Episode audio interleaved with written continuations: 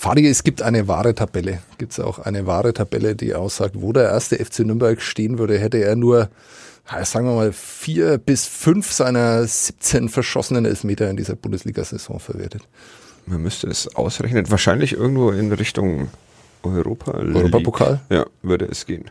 Ja, jetzt mal ernsthaft, also vier Elfmeter verschossen, ja, schon, waren, mal, schon mal nachgerechnet. Es waren tatsächlich wichtig wichtige, diese, in ja? Berlin hätte Ishak den Ausgleich erzielen können, gegen Leipzig hätte Behrens den Club in Führung schießen können, Tim Leibold hätte am Sonntagabend den FC Bayern München bezwingen können. Gut, dann wäre aber Coman, hätten, dann hätte er wahrscheinlich noch ja, reingemacht. wahrscheinlich, ja. Ja. Dann hätten auch die Bayern ihren Elfmeter reingemacht. Aber wollen wir uns damit wirklich beschäftigen, was Wir wollen uns auf alle Fälle mit dem ersten FC Nürnberg beschäftigen. Das Ja, einzige. Mal im Jahr, wo ich die Möglichkeit habe, vielleicht tatsächlich irgendwie über den ersten FC Nürnberg zu reden, positiv sogar, ähm, die möchte ich das ist unbedingt das erste nutzen. Mal in deinem Leben. Nein, das stimmt nicht. Es ist äh, seit zwölf Jahren vielleicht das erste Mal. Vor zwölf Jahren Ja, was war vor zwölf Jahren? äh, dieser DFB-Pokal. ja, wir, wir beide im Berliner Olympiastadion. Willst du die Geschichte vom 3-2 nochmal erzählen? Nee, oder? Nee, habe ich wahrscheinlich ja tatsächlich Äh, schon mal äh, erzählt. Ich frage mal anders. Ähm, wo warst du gestern, als Tim Leibold zu diesem Elfmeter antrat? Ich, ich war äh, nicht im Berliner, schau, jetzt ruft schon wieder jemand an, das ist einfach unfassbar, ich sollte mein Handy tatsächlich mal ausmachen. Ähm, das ist ein Running Gag dieses Podcasts, dass ständig hier jemand anruft. Ich glaube, es ist mein Zahnarzt. Müsste ich fast hingehen. Ne? Bei mir haben ähm, zweimal Nachbarn angerufen, als ich irgendwann mal mit dem Kollegen Gloser hier saß. Aha. Gut. Interessiert jetzt wahrscheinlich überhaupt niemanden, der eingeschaltet Bis hat. auf die sondern- Nachbarn. Ja, deine Nachbarn Ja. vielleicht, ja. Und meine Eltern, die heute früh schon mal angerufen haben, als ich mit André Dietsch einen Teil dieses Podcasts aufgenommen habe, womit wir beim Thema wären. Es geht heute um die Ice Tigers, es geht aber natürlich auch um den FC Bayern München, wie man das erwartet von den Sitzplatz-Ultras. Aber wir sollten erstmal Musik einspielen. Johnny Komet, vielen Dank dafür. Sitzplatz Sportpodcast von nordbayern.de.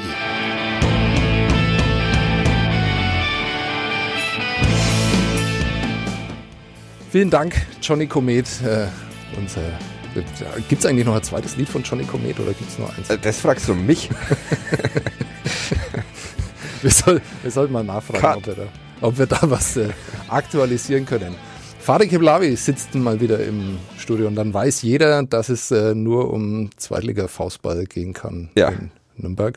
Und äh, meine Wenigkeit ist äh, Sebastian Böhm. Heute früh war ich schon mal in diesem, also äh, was heißt früh? Es war noch mitten in der Nacht, als André... 9 Uhr. Na, 8.30 Uhr. 8.30 Uhr? 8.30 Uhr hat André Dietsch darum gebeten, ähm, hier mit mir reden zu können.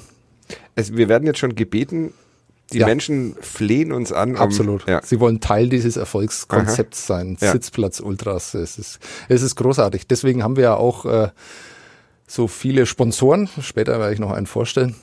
Den kennt man vielleicht auch schon. Ähm, gut, äh, wird wahrscheinlich schwierig, jetzt überhaupt irgendwie zu einer Seriosität zu finden in diesem Podcast. Oder wollen wir. Nee, das kriegen wir hin. Ja? Das krieg, ja, aber leicht. Okay, dann will ich tatsächlich ähm, kurz erzählen, wie begeistert ich war gestern. Diese letzten zehn Minuten waren äh, beste Unterhaltung. Am Ähm, Sonntag. Am Sonntag, Ich ja. glaube, man muss das ja, Man muss wir werden ja, sagen, wir ja. werden ja, Du hast recht. Wir werden ja- in Monaten Genau.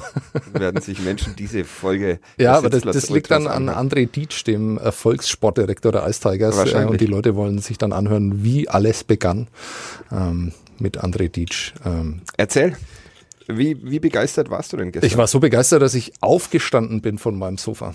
So begeistert. ich bin äh, tatsächlich auch aufgestanden. Ich habe äh, Weil vor dir alle äh, nein, die nein, NZ-Kollegen alle nicht. aufstanden. Das war mehr so im im äh, Nirvana-Modus. Ich habe äh, den äh, Online-Text äh, geschrieben und plötzlich schrien alle um, um mich herum elf Meter. Mhm.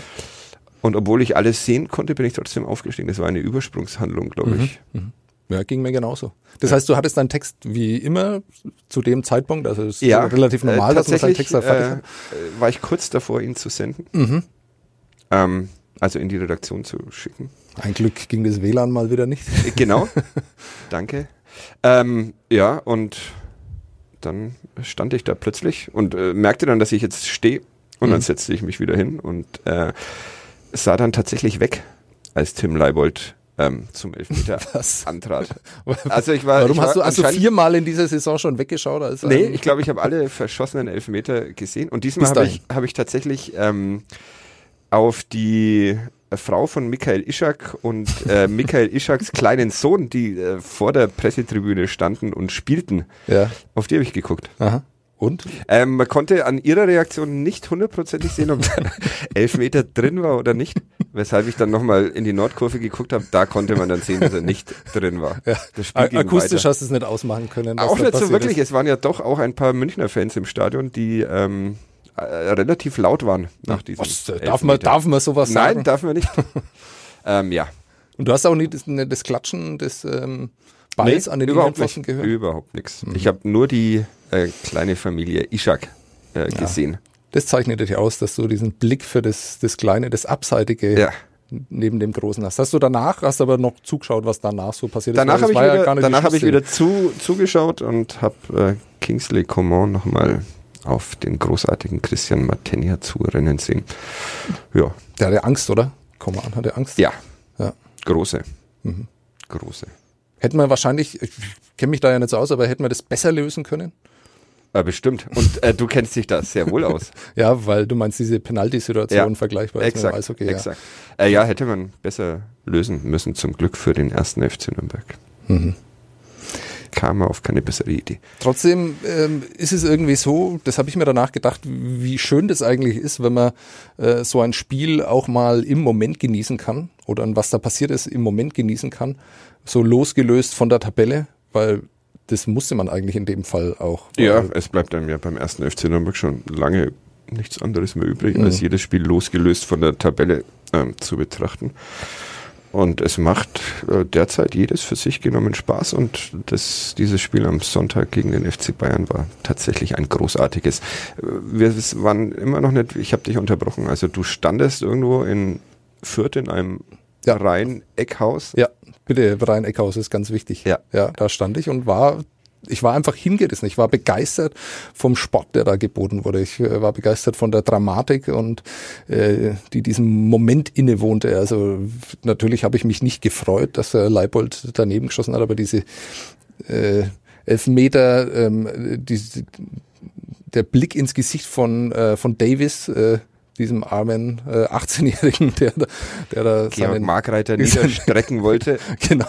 Und danach einfach so mit einer gewissen Naivität auf das Ganze reagiert hat und sich irgendwie so völlig ausgeklinkt hat von allem. Siehst du, das habe ich alles gar nicht mitbekommen, weil Ja. ich nur noch die Ishaks, Ja, die Ishaks gesehen ja, ich weiß nicht, ob du deinen Job so wirklich ernst nimmst. Also äh, Äh, so sollte man schon hinschauen, auf, an welchen Pfosten der denn da hinsetzt. ja, das stimmt. Das Ja. war unprofessionell, Entschuldigung. Das- Und was hast du dann mit deinem Text gemacht? Hast du den komplett, weil es ist ja tatsächlich so, in den letzten zehn Minuten, also das Spiel davor war, war gut, war okay, Ja. aber immer eben immer unter diesem unter dieser Berücksichtigung, dass da der 17.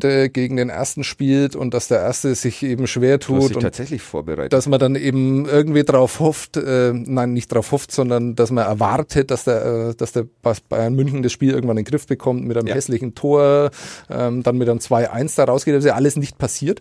Und in den letzten fünf, waren ja wahrscheinlich nur fünf Minuten, hat sich ja nochmal so zugespitzt, dass Ja. man eigentlich hätte alles vergessen können, was man davor aufgeschrieben hat. Ja, äh, tatsächlich. Also man lässt sich da ja, wenn man so diese Texte schreibt, das geht ja beim Eishockey nicht anders, immer ein paar Notausgänge, Mhm. ähm, um am Anfang, am Ende noch ein, zwei Dinge ähm, ändern zu können, die vielleicht unvorhergesehenerweise passieren. Und äh, genauso ging es mir dann gestern. Also ich ähm, hatte einen 1 zu 1 Text geschrieben und habe dann in den fünf Minuten Nachspielzeit mal so, mal so auf Sieg für die einen, Sieg für die anderen geschrieben Mhm. und versucht dann auch noch diese Dramatik der Nachspielzeit irgendwie einfließen zu lassen in den Text, was natürlich kompliziert ist, wenn man dann doch mit Schlusspfiff fertig sein sollte. Erzähl mir was von den Dingen, die ich nicht mitbekommen habe und die viele andere dann auch nicht mitbekommen. Die Mannschaft ist dann in die Kurve gegangen. Es müssen sehr bewegende Szenen gewesen sein, weil sie da Ja. gefeiert worden sind äh, für, für den Abstieg im Prinzip. Ähm, Ja, das ist äh, tatsächlich äh, etwas, was in dieser Saison äh, auffällig ist beim ersten FC Nürnberg, dass die Kurve sehr entspannt bis liebevoll mit dieser Situation umgeht. Also man kennt ja die Bilder von Rauchtürmen Töpfen und vermummten Menschen und auch in Nürnberg musste eine Mannschaft ja schon mal ihre Trikots äh, abgeben in der Kurve, nachdem die Leistung vermeintlich nicht ansprechend war. Ich dachte, das war ein Autobahn, eine Autobahnraststelle. Äh, nee, eigentlich war es, glaube ich, in Karlsruhe oder sowas. Aber ja, wir bringen Dinge durcheinander. Ja. Aber es ist dieses Jahr äh, tatsächlich so, als äh, hätte Nürnberg seine Liebe für diesen Verein wiedergefunden. Ausgerechnet für eine wahrscheinlich historisch schlechte Mannschaft, die überfordert ist mit dieser ersten Liga. Ja, aber ist sie dann noch überfordert? Erklär mir doch mal den ersten FC Nürnberg. Äh, es hieß immer, äh, dass sie einen wahnsinnigen Trainer haben, dass aber die, sie, ja. dass die Chance des ersten FC Nürnberg darin liegt, dass dieser Trainer eben leicht wahnsinnig ist. Dann genau. hat er so ein bisschen seinen Wahnsinn offenbar verloren. Zumindest hat er sich wenig auf die Mannschaft übertragen. Er hat dann sehr viel ähm, Fußballspiele in Folge verloren. Dann hat man irgendwann den Trainer gewechselt und jetzt äh, stellt sich mir da eine Mannschaft dar, die wahrscheinlich nicht wirklich überfordert ist? Oder liegt es tatsächlich nicht. immer nur an diesen Momenten, dass man gegen Schalke dann spielt, gegen eine Mannschaft, die wirklich ähm, selbst am Samstag ja noch äh, Probleme hat, zu sich selbst zu finden, obwohl sie das Spiel ja dann gewonnen haben in, in Dortmund, ähm, dass man gegen Bayern München spielt, die natürlich den ersten FC Nürnberg vielleicht im Moment nicht als das wichtigste Spiel ansieht. Ich weiß, Derby und allem drum und dran, aber äh, liegt, es, ja. liegt es daran oder sehen wir da im Moment eine Mannschaft, die sehr wohl in dieser ersten Bundesliga hätte verbleiben können? Ja, hätte sie. Ich glaube, sie hätte es, das ähm, bin ich dem Kollegen Gloser schuldig, sie hätte es auch mit dem verrückten Fußball des verrückten Trainers ähm, schaffen können. Es wirkt jetzt so, ähm, dass der Ansatz, den Boris Schommers ein, den Boris Schommers Welt ein besserer ist. Ähm, sie wirkt sehr viel wettbewerbshärter und fähiger aber sie holt auch nicht mehr Punkte als unter Michael Kölner. Deshalb ähm, habe ich immer so ein kleines Problem damit, das, das zu glorifizieren und, und, und, zu sagen, dieser Trainerwechsel hätte sehr viel früher äh, kommen müssen. Das kann man natürlich sagen, die Punktausbeute spricht dagegen, die Spielweise spricht spricht eindeutig dafür. Aber es sind halt jetzt, und auch das hatte man sich ja vor der Saison denken können, wenn man diesen Stil von Beginn an gespielt hätte, dann hätte halt, hätte man diesen Außenseiter-Fußball gespielt, wo man dann öfter mal unglücklich 1 zu 2 oder 0 zu 1 verliert und eben nicht 0 zu 7 und 0, 0 zu 6. Aber die Mannschaft fühlt sich ähm, ganz offensichtlich in, in der Moment, äh, momentanen Situation sehr viel wohler. Michael Ishak hat das ähm, nach dem Spiel auch nochmal gesagt, dass das ähm, für das Selbstvertrauen doch etwas zuträglicher ist, wenn man nicht vor jedem Spiel befürchten muss, dass man sechs, sieben Gegentore mhm. bekommt. Mhm. Trotzdem waren da jetzt gestern ein paar Spieler auf dem Feld, von denen ich in meiner Beobachterrolle, in meiner sehr distanzierten Beobachterrolle immer davon ausgegangen bin, dass, dass das gerade Spieler sind, die einfach tatsächlich vielleicht nicht Bundesliga tauglich sind. Mhm. Davon habe ich aber auch gestern keinen einzigen gesehen. Also ist es einfach so, dass die dann in dem Kollektiv äh, mit, mit einer Struktur, mit einem Plan, dann äh, hätte jeder einzelne davon äh, doch in der Bund. Da kommen wir ja gleich noch dazu, dass es ja wahrscheinlich ein paar gibt, die eben nicht absteigen werden, sondern die äh, ja. der Verein mag absteigen, aber sie selber nicht. Ähm, also es hat dann doch ein paar Spielern sehr, sehr gut getan, oder? Ja, aber das war ja äh, tatsächlich auch in der Aufstiegssaison unter Michael Kölner immer schon mein Eindruck, dass äh, dieses äh, Kollektiv einfach besser, besser ist, als, als, als es die, äh, die einzelnen Spieler hergeben würden. Das ist tatsächlich, glaube ich, eine Mannschaft und das ist äh, was, was die Fans ähm, wohl auch bemerken, die zusammenhält, so klischee und floskelhaft sich das jetzt anhören mag, aber das ist schon was, was die, diese Mannschaft des ersten FC Nürnberg aus, auszeichnet. Und was glaube ich auch, das hat Tim Leibold vor ein paar Wochen hier im Podcast gesagt, auch ein Verdienst des Kapitäns des von Hanno Behrens ist, der diese Mannschaft einfach mit einer sehr überzeugenden Art zu führen genau. weiß. Und dann habt ihr ihn gefragt, äh, ob denn äh, dieser Zusammenhalt auch über den äh, über das Saisonende hinaus dann äh, von von Dauer ist. Äh, und, ja. und äh, also Tim Leibold bleibt, oder? Davon kann Tim man auch Leibold weiter, bleibt, ja. Man, man, haut hier, man haut hier nicht einfach so ab. Hat er, hat zu uns gesagt, hat sich dann wahrscheinlich am Tag danach über diesen Satz geärgert und im Moment wirkt es so, als würde Tim Leibold als einer der ersten abhauen, wobei abhauen natürlich ein sehr äh, unhöfliches Wort ist, weil Tim Leibold hat jetzt lange genug für den ersten FC Nürnberg Zweitliga-Fußball gespielt. Er hat einen, nach Anfangsschwierigkeiten eine solide Erstligasaison gespielt und wenn so ein Spieler dann in der ersten Liga bleiben darf, sollte man ihm vielleicht nicht allzu böse sein. Ja, aber mal ganz ehrlich, so einen kann man doch nicht den Elfmeter schießen lassen. Ich meine, der hält ja den VfB Stuttgart in der Liga. Wahrscheinlich, ja. Das ist der große Verschwörungskomplott, den wir jetzt hiermit offiziell gemacht haben. Ja, und auf den wir äh, kein bisschen weiter eingehen, weil das einfach totaler Blödsinn ist. Aber ist ähm, seltsame Situation. Also man hätte jetzt eine Mannschaft, die ähm, in einer, einer ausweglosen Situation sowas ähnliches wie eine Aufbruchsstimmung erzeugt, ja. weil man dann sagt, okay, wir, wir können uns tatsächlich sogar auf die nächste Zweitligasaison freuen mit dieser Mannschaft. Ja. Nur äh, wird es diese Mannschaft nächstes Jahr überhaupt noch geben?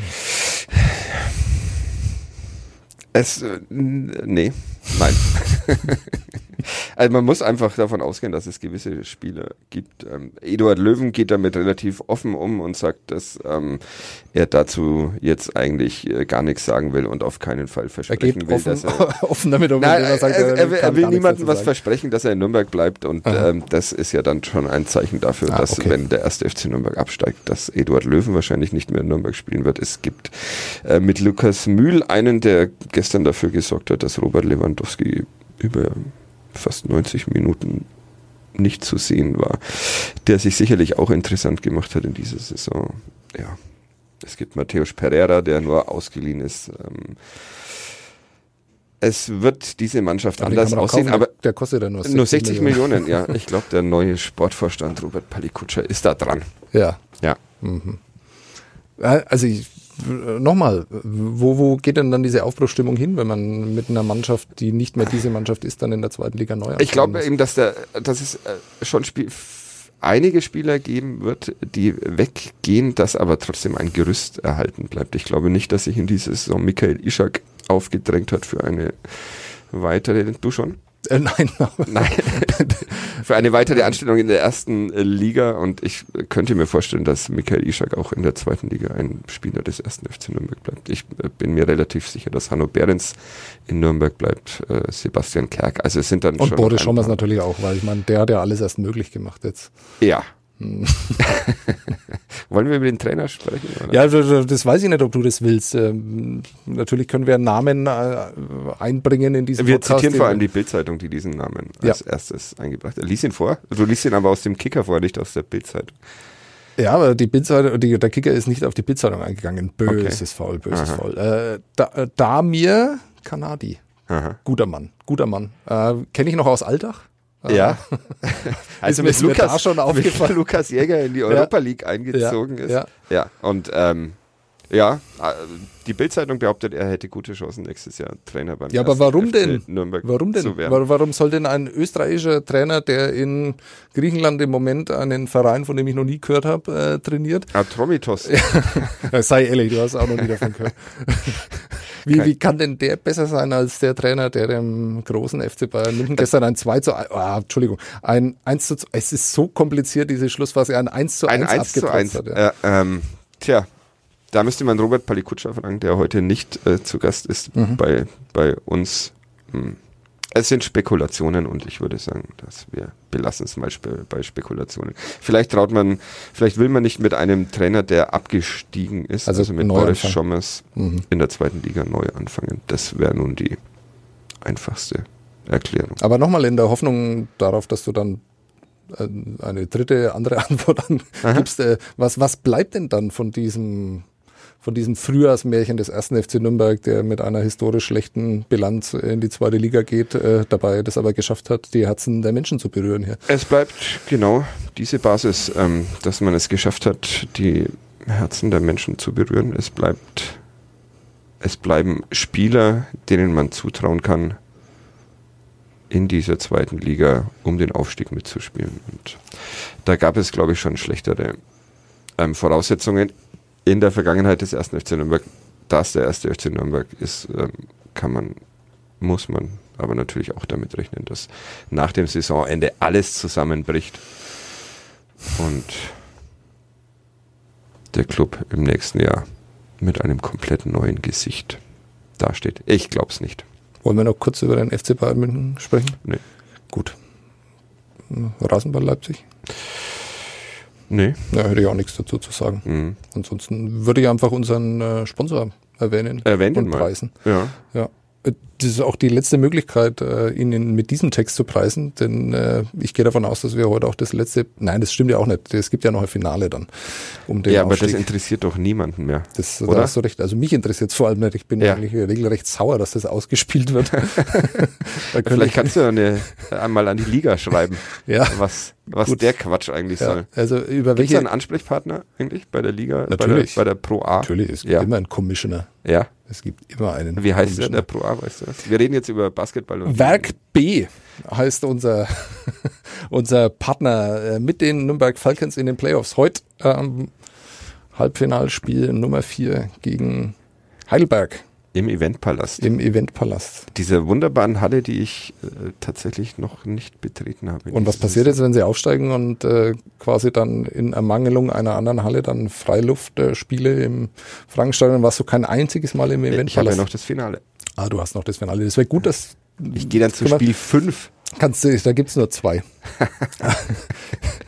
Was ist denn das für ein Modus? ja, das ist gar kein Modus. Äh, das, äh, Ja. Goldner könnte diese Ananas nicht zeigen, die da noch gespielt wird, nachdem dann der Aufstieg feststeht, so weit denn ein Aufstieg äh, aus der zweiten in die erste Basketball-Bundesliga überhaupt feststehen kann. Denn da gibt's ja noch, noch zwei, drei Hürden, zum Beispiel eine Halle, in der die Falcons dann spielen müssen. Aber ich äh, habe unterbrochen. Ja, eben. Das ich, Der Beach Tour am Hauptmarkt und dem PSD Event Sommer und den Winterhütten am Airport Nürnberg. Werk B macht, äh, Nürnberg Schöner an, ich glaube, 365 Tagen im Jahr. so ist es. Vielen Dank, Werk B. Auch in Schaltjahren übrigens. Dann auch nur, Ja. dann gibt es einen Tag, an dem Werk B einfach keinen Bock hat, Nürnberg Schöner zu Genau, machen. da bleibt Nürnberg so, wie es ist. da bleibt Nürnberg sich selbst überlassen. Was macht an dem Tag Werk B? Gut, Irgendwann lösen wir das gut, auf. Gute Frage. Wenn äh, Werk B vielleicht kein Sponsor mehr dieses Podcasts ist, dann können wir uns dieser Frage vielleicht widmen. Ja, Ich glaube, die bleiben. ja das glaube ich auch. Ja. Das glaube ich auch. Hanno Behrens bleibt beim Club, Werk Mhm. B bei diesem Podcast. Ähm, freust du dich auf heute Abend? Wir können noch mal so eine. Du gehst in die Halle, ich sitze in der Redaktion. Ja.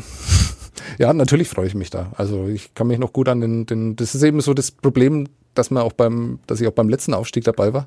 Und was danach kam, war eben nicht ganz so schön. Deswegen bin ich mir nicht ganz so sicher, wie sehr man sich da wirklich dann freuen kann. Man kann sich natürlich mit dieser jungen Mannschaft freuen, die wirklich alle überrascht haben, sich vielleicht am Ende sogar selbst. Ähm, das äh, kann man zweifelsohne, Mich aber nicht. Ich, du, du wusstest, äh, okay. Ja. Ja, also, dass wir darauf nochmal. da ist ja au ausgiebig ist da schon drüber geredet Ja, worden. Ja. ja. Äh, ansonsten würde ich mich auf das Gespräch mit André Dietsch freuen.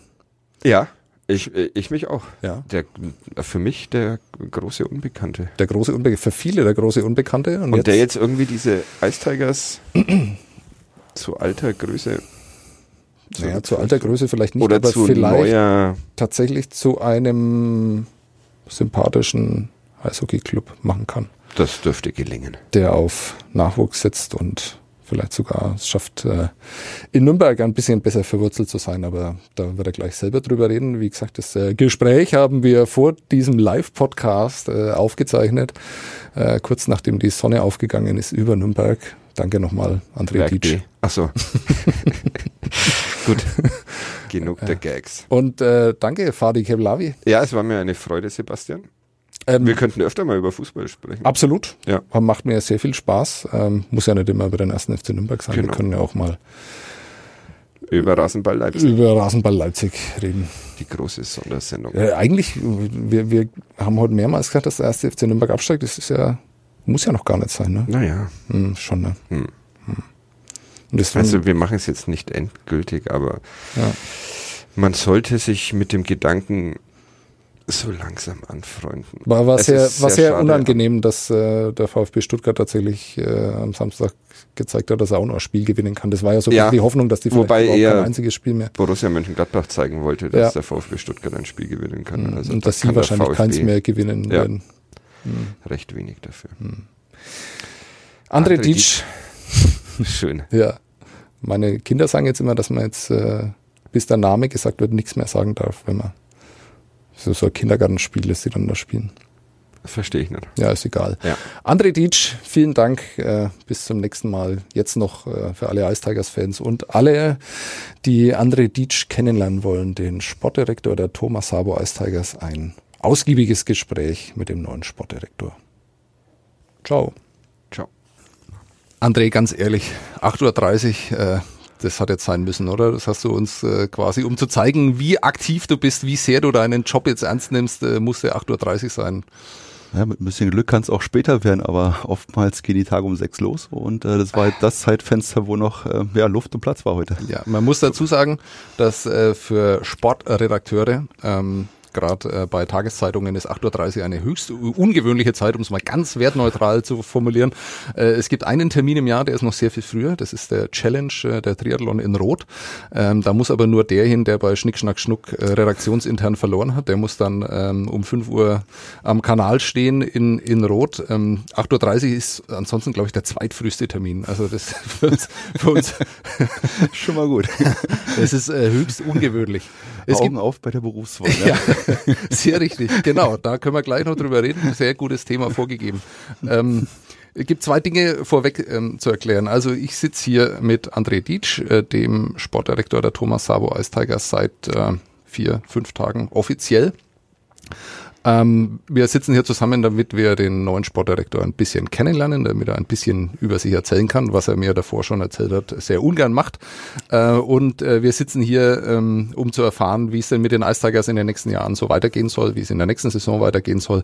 Vielleicht erzählt er uns auch ähm, die vier Namen der äh, angeblich ja bereits verpflichteten Spielern, ist alles per Pressemitteilung ja schon rausgegangen. Ähm, genau, und äh, ich freue mich drauf, denn wir kennen uns nicht wirklich gut, aber wir kennen uns schon. Das muss ich vorweg schicken, um zu erklären, warum wir uns duzen. Wir sind äh, mal zusammen nach Berlin gefahren zu einem sehr, sehr schönen, nicht sehr erfolgreichen Auswärtsspiel der Ice Tigers, aber sehr, sehr schön, weil es nämlich noch im Wellblechpalast war. Was für mich außergewöhnlich war, für dich, André, überhaupt nicht, denn du hast da, weiß nicht, Stunden, Tage, Monate, Jahre deines Lebens verbracht. Das ist richtig. War fast ein Heimspiel. Zumindest bei der Reinfahrt, bei dem Ganzen. Also sind Erinnerungen wach geworden. Definitiv. Und ich meine, das Spiel selber war ja auch, ich sag mal, äh, bevor es überhaupt losging, schon mal, ich sag mal, eher schwierig in die Kabine zu kommen. Ähm, aber ja, ansonsten die Stimmung, glaube ich, die spricht da für sich. Und wenn man da jahrelang spielen durfte, ist das schon ein Highlight. Das war für dich schwierig, weil so viele Leute mit dir reden wollten, oder? Ja, was heißt schwierig, aber zumindest war es positiv gewesen, ist ja schön, man trifft halt alte Weggefährten, Bekannte äh, und von daher ist es dann doch immer auch ein toller Moment, da mal zurückzukommen an eine Wirkungsstätte, wo man halt aufgewachsen ist. Mhm. Also man muss sich das so vorstellen, wir sind da ähm, zusammen hingefahren äh, und äh, in dem Moment, wo die Security-Sicherheitsleute André im Auto haben sitzen sehen, haben sie uns eigentlich nur durchgewunken. Wir haben dann direkt vor, vor dem Wellblechpalast dann auch äh, geparkt. Das war ein Pre-Playoff-Spiel damals noch gegen die Eisbären. Haben die Ice Tigers 2 zu 6 verloren. Das war relativ deutlich. Ergebnis habe ich schon, also schon weggehakt, also abgehakt und ja. von daher, ja, war wenig. Also das Ergebnis lassen wir mal. Ja. Aber ich glaube, das Drumherum war für alle eine Riesenerfahrung Absolut. und Das- gewesen. Also äh, muss ich auch sagen, ähm, war ein Moment, wo ich mir gedacht habe, wie schade das ist, dass in solchen Hallen nicht mehr gespielt wird. Also man braucht da kein Romantiker sein, äh, um sowas äh, zu vermissen und hier und da mal an äh, solche. Also es wäre wunderschön, wenn wir im Linde-Stadion. Wa- Hast du im Linde-Stadion auch mal gespielt? Äh, ja, mein Vorbereitungsspiel. Ja. Ja, also das war mal, ja, ist aber schon ganz lange her. Ist also schon Ewigkeiten. Ja, steht ja Das leider ja. auch schon lange nicht mehr. Jetzt geht's ja eher um die Hallen, die neu gebaut werden dann in Nürnberg. Ähm, Nochmal zu dem Du. Du bist, Ja. glaube ich, jemand, ähm, den sieht's man nicht, äh, äh, weil du so immer freundlich, immer nett, äh, du gehst auf die Menschen zu, äh, du redest mit den Menschen. Ähm, muss sich das jetzt ändern als Sportdirektor, weil du vielleicht in manchen Gesprächen auch so ein bisschen Distanz dann äh, vermitteln musst? Ich glaube, dass äh, die Anrede oder die Ansprache ist nicht das Entscheidende. Ich sage mal, man kann halt auch sie, Punkt, Punkt, Punkt, wer auch immer, du ist eigentlich, im Endeffekt spielt es keine Rolle. Ich glaube, der Respekt ist wichtig, dass man sich vernünftig gegenübersteht und da ich sage mal, das, worum es geht, die Sache, ich sage mal, ganz klar definiert und dann spielt es keine Rolle, wie die Anrede ist, sondern im Endeffekt äh, wissen beide Seiten oder grundsätzlich der Gegenüber Bescheid, dass man sich äh, als Mensch respektiert. Und das, glaube ich, ist die Basis und dann spielt die Anrede für mich persönlich keine Rolle. Das ist absolut zweitrangig. Okay, da soll ich dir vielleicht auch noch verraten, dass ein früherer Sportdirektor, also schon mindestens der dritte, vierte Vorgänger von dir. Ähm, der hat mich mal während eines Spiels angerufen und hat dann gesagt, ich habe die Geschichte schon oft erzählt, habe sie auch schon beschrieben und der hat dann gesagt, äh, Herr Bäm, ich überlege Sie Verklage, was sich natürlich viel äh, besser anhört als äh, ich verklag dich, du Vollidiot. Äh, er hat mich dann nicht verklagt. Ähm, äh, ich hoffe, äh, in unserem Arbeitsverhältnis kommt es auch nicht dazu, dass du mir irgendwann nur eine Klage andrücken musst. ich glaube, da gibt es andere Sachen, die viel wichtiger sind. Also das sollte man mal. No. Alles klar. Ähm, du bist Sportdirektor der Thomas Sabo Ice Tigers. Für mich äh, persönlich ist es überhaupt nicht überraschend, denn äh, wir haben dich ähm, Ende des letzten Jahres ähm, in der Sportredaktion der Nürnberger Nachricht. Ich weiß gar nicht, ob du das überhaupt mitbekommen hast, aber wir haben dich zum Trainer des Jahres in Nürnberg gewählt. Jetzt bist du Sportdirektor, was äh, irgendwie auch so äh, widersprüchlich klingt, äh, aber du hast ja auch als Trainer gearbeitet, auch als, als Multifunktionär eigentlich ähm, eher hinter den Kulissen. Viele, selbst die Eistigers-Fans wissen das vielleicht auch nicht alle, was du gemacht hast. Wir können da gleich noch drüber reden. Und in diesem Text, in dieser Würdigung, ich versuche mal erst so einen Schmeichel- und Einschleimkurs zu machen, bevor dann, bevor dann die harten Fragen kommen. Bevor es hart wird. Genau, genau. ja, damit du dich wohlfühlst hier. äh, und in diesem Text stand tatsächlich, dass ich mir gut vorstellen könnte, dass André Dietsch ähm, ein idealer Sportdirektor für die Ice Tigers wäre. Ähm, das habe ich völlig ohne Vorwissen oder Vorkenntnis. Ich glaube, zu dem Zeitpunkt äh, gab es auch noch keine Gespräche. Ähm, aber wir haben uns mal eine halbe Stunde gut unterhalten und da habe ich mir gedacht, äh, wow, so viel Eishockey-Kompetenz ähm, äh, hätte man einem, und jetzt bin ich mal ein bisschen gemein, einem Torwarttrainer äh, vielleicht gar nicht äh, zugemutet. Das mit dem Torwarttrainer sage ich nur deshalb, weil viele dich eben als ähm, Torwarttrainer der Ice Tigers kennen, aber nicht wissen, was du beim EHC 80 aufgebaut hast in dieser Zeit. Du hast gesagt, du willst nicht so gern über dich reden. Ähm, äh, musst du jetzt aber ganz kurz. Also du ja. warst in Nürnberg. Was hast du bisher in Nürnberg gemacht? Ja gut, im Endeffekt vor sechs Jahren äh, kam die Anfrage als Torwarttrainer und da habe ich erstmal gesagt, jawohl, das schaue ich mir gerne mal an. Auch auf Distanz. Erstmal, wie gesagt, den Standort kennenlernen, erstmal gucken, ob man überhaupt zusammenpasst. Das hat dann wunderbar funktioniert, auch mit den Goalies. Äh, war das dann sehr interessant und auch vor allen Dingen äh, ja, fruchtbar gewesen, mhm. muss man sagen. Wie man ja gesehen hat, auch bei den Torhütern letztendlich immer, was die Leistung anbetrifft. Das ist ja das, woran man auch als Torwarttrainer wiederum gemessen wird. Und daraufhin hat sich dann halt ähm, die Situation ergeben für den Nachwuchs ähm, ja, zu arbeiten und entsprechend da die Funktion als sportlicher Leiter und auch als Trainer mit zu übernehmen. Mhm. Und das ist halt gewachsen. Mhm. Und ähm, gut, Torhüter bei den Ice Tigers, das war halt auch noch mit im Aufgabenbereich mit äh, drin gewesen oder hat das Ganze beinhaltet. Und über die Jahre ist halt, ich sag mal, da was entstanden, wo glaube, was den Standort und auch den Nachwuchs anbetrifft, ja, sich viel entwickelt hat. Also mhm. aber gemeinsam. Wie gesagt, das ist immer eine Person vielleicht, die im Vordergrund jetzt steht, aber es ist, sind viele Leute, die im Hintergrund da mit, mithelfen, sei es die Stadt Nürnberg, äh, ohne den ganzen, ich sag mal, unter der Unterstützung oder auch, ich sag mal, jeden Einzelnen, der da am Standort ist, wäre sowas auch nicht möglich. Also es sind immer viele, die man zu selten erwähnt, gerade auch das Ehrenamt und ähm, um halt überhaupt in der Möglichkeit das zu schaffen, ich meine jetzt mit dem Gewinn der U15-Meisterschaft mhm. ist das, glaube ich, so das finale Highlight, wenn man es jetzt aktuell nimmt, aber das darf halt äh, auch kein, ist ein kurzer Moment, zumindest für mich sind das immer nur sehr kurze Momente und danach wird schon wieder nach vorne geschaut und dann geht es halt schon wieder weiter an der mhm. Arbeit. Der Gewinn der U15-Meisterschaften, man muss es vielleicht auch kurz erklären. Das war nicht die mittelfränkische Meisterschaft, äh, die der EAC 80 vielleicht schon mal hätte gewinnen können in Vorjahren. Es war auch nicht die bayerische Meisterschaft, auch nicht die süddeutsche, sondern es war die deutsche Meisterschaft. Und ähm, in der Geschichte ähm, des Nürnberger Eishockeys ein meines Wissens ziemlich einzigartiger Moment, äh, ein einzigartiger Erfolg, der auch so ein bisschen in der Spitze gezeigt hat, was sich so entwickelt hat. Es ist ja nicht das Einzige, also es ist ja nicht nur ein Jahrgang, den er da jetzt äh, hervorgebracht hat, sondern es entwickelt sich ja sehr viel. Es kommt von unten viel, viel nach, ähm, was ihr da so gemacht habt. Ähm, trotzdem kommt es mir so vor, als hättest du immer wieder auch nebenher dran gearbeitet, noch etwas anderes dann irgendwann zu machen. War Sportdirektor eines DL-Clubs zu sein ein Karriereziel von dir? Ähm, ich sag jetzt mal grundsätzlich gar nicht. Also, weil ich sag mal, der sportliche Bereich oder zumindest Nachwuchs eher so, ich sag meine Intention, das Ganze, äh, ich sag mal so aktiv zu betreiben, ist im Endeffekt den Nachwuchs nach vorne zu bringen, den Jungs Perspektiven zu bieten, Chancen zu bieten, irgendwann mal ihren Traum zu verwirklichen. Mhm. Das ist, ich sag mal, im Vordergrund gewesen, dafür aber auch im Umkehrschluss, damit das überhaupt möglich ist, ein Umfeld zu schaffen, wo halt die Strukturen gegeben sind, dass Sport ganz wichtiges Thema Schule, das Elternhaus auch zusammen fungieren und dementsprechend dann auch erfolgreich sind. Und nur da, das war eigentlich im Endeffekt erstmal Grundintention. Jungs mhm. gut auszubilden, deutsche Spieler eine Perspektive dann auch mal ein Profi zu werden, also auch irgendwo ihren Traum zu leben. Das ist eigentlich die Grundintention gewesen mhm. an der Arbeit. Dass sich das andere so ergeben hat, ähm, ja, ich meine, kann ich, freue ich mich drüber, ist auch toll, ist auch spannend. Ähm, viele Dinge, ich meine, parallel, ich meine, auch Köln jetzt, wenn ich nehme das ähm, Diplom, ich sag mal, wo man halt auch über den Tellerrand schauen kann, das sind alles Dinge eher, um halt, ich sag mal, Dinge wachsen zu lassen, mhm. um halt zu sehen, wie kann man Strukturen formen, um halt wieder zu optimieren. Das war eigentlich, ich sag mal, eher die Grundintention. Mhm. Selber ständiges Wissen, also ich sag mal, äh, immer wieder zu arbeiten, nach vorne zu schauen.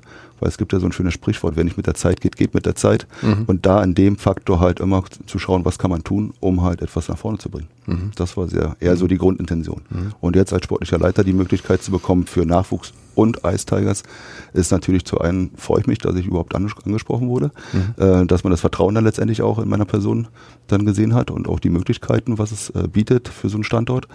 Äh, und auf der anderen Seite ist es halt, glaube gut oder einfach schön zu sehen, welche Möglichkeiten es auf der anderen Seite bringt, Nachwuchs viel mehr zu fokussieren, weil es gibt ja genug andere Beispiele im Fußball in, äh, in Skandinavien, wo halt die Säule Nachwuchs eigentlich den Erfolg erst ausmacht. Mhm. Und das ist eigentlich dann, äh, wo jetzt eine Möglichkeit, dass es gelebt werden kann. Mhm. Weil reden kann man viel den ganzen Tag, das mhm. ist immer schön. Mhm. Ähm, aber dann letztendlich muss es gemacht werden, getan werden und äh, das geht halt nur dann gemeinsam wiederum. Mhm. Da kann einer sicherlich anschieben, aber das Ziel muss es sein, gemeinsam unterstützend das dann nach vorne zu treiben.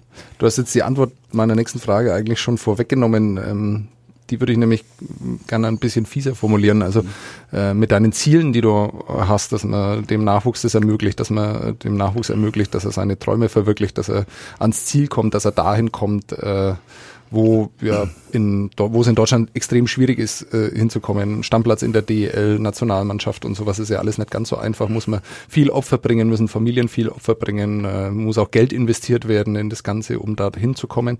Ähm, aber dann ist doch um den Menschen diesbezüglich zu helfen, ist doch Sportdirektor der DL eigentlich genau das äh, Falsche.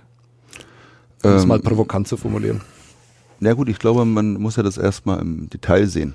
Und der Sportdirektor hat ja, ich sag mal, vielseitige Aufgaben. Das ist erstmal einen Standort nach vorne zu bekommen oder nach vorne zu bringen, erfolgreich zu sein. Daran wird man auch letztendlich auch wiederum gemessen. Mhm. Ähm, aber nehmen wir Red Bull Leipzig jetzt im Fußball, die halt die Philosophie haben, junge Spieler so früh als möglich in den, ich sag mal, Bundesliga-Spielbetrieb rein zu, zu integrieren mhm. und sind trotzdem erfolgreich, also sind auf Champions League-Kurs. Also von daher, das sind alles Dinge, da hat es mit dem Alter nichts zu tun, sondern es ist eine reine Philosophiefrage, aber auch im Umkehrschluss dann zu wissen, wenn ich 15 Jahre jemanden ausbilde, den nicht einfach nur parallel nebenher laufen zu lassen und zu sagen, ich habe Nachwuchs, toll, sondern auch zu investieren auf der einen Seite monetär, aber auf der anderen Seite aber auch in Manpower, in Strukturen, in äh, Dinge, wo halt derjenige, auch wenn ich den 15 Jahre, kostet ja trotzdem Geld. Also ist ja trotzdem eine Investition auf einen mhm. Standortes. Mhm. Ähm, wir haben momentan einen Etat von 400.000 Euro im Nachwuchs. Wenn mhm. ich das mal zehn Jahre rechne, sind das vier Millionen. Mhm. Und wenn danach kein Spieler rauskommt, muss ich eigentlich die Frage stellen, was habt ihr die ganzen zehn Jahre gemacht? Mhm. Aber warum gehe ich jetzt nicht rein und gehe bewusst rein, ziehe die Jungs hoch?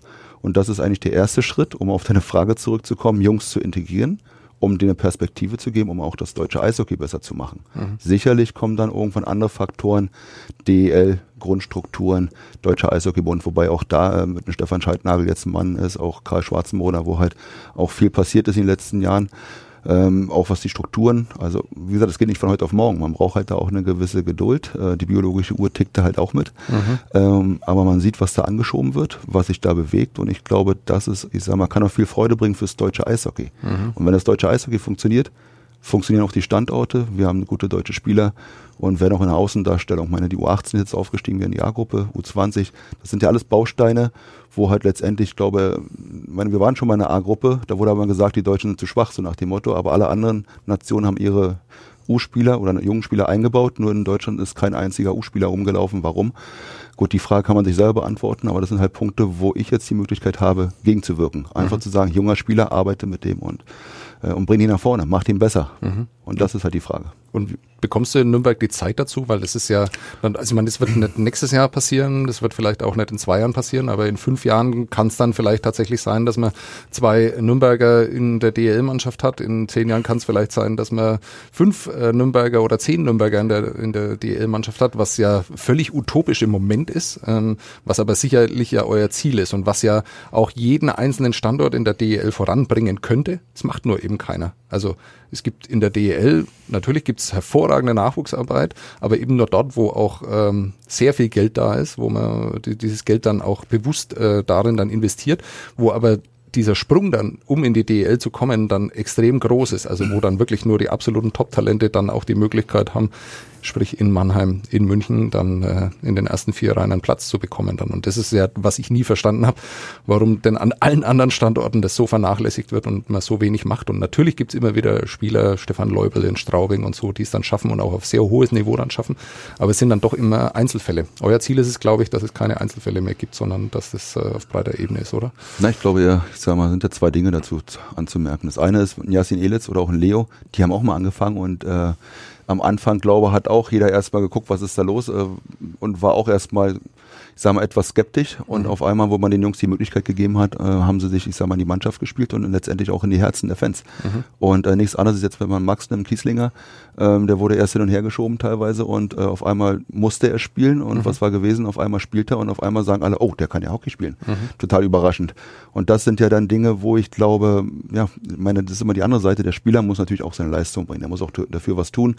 Äh, also auch da Wille, Leidenschaft, Grundvoraussetzungen, Grundtugenden, auch ich sage mal, das Können muss gegeben gegeben sein. Aber dann den Feinschliff zu geben, das ist da unsere Verantwortung letztendlich dann am Standort. Mhm. Und ähm, dass sowas nicht von heute auf morgen geht, ist jedem auch bewusst. Also wir müssen aber letztendlich die Weichen stellen. Wir müssen jetzt den Perspektivspielern, den jungen Talenten einen Weg zeigen, dass wir mit denen planen. Und nicht so nach dem Motto, äh, wir sind jetzt Meister geworden, U15, interessiert uns ja nicht weiter, was in zwei, drei Jahren ist, sondern jetzt schon gucken, welcher von den Jungs ist ähm, in den nächsten Jahren auf jeden Fall interessant und hat Perspektive. Aber nicht nur die Jungs, sondern da sind mehrere, da sind Spätentwickler noch dabei, wenn man jetzt mhm. mal rein von den Entwicklungsphasen noch rausgeht, was den Sport mit beeinflussen. Ähm, und der eine ist ein bisschen schon weiter, der andere ist noch ein bisschen zurück. Und das sind ja alles Punkte, dass man jeden abholt und auch jeden da entsprechend fördert.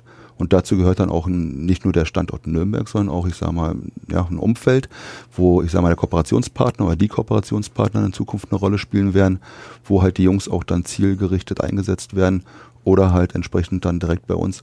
Ähm, wichtig ist ja, dass gearbeitet wird tagtäglich mit den Jungs, dass an den Dingen, die notwendig sind, auch, ich sag mal, aufgezeigt wird, den Einzelnen, woran er arbeiten darf oder muss und äh, wir ihm die Unterstützung dabei geben. Nur dann gibt's auch die Option, Jungs hochzuholen.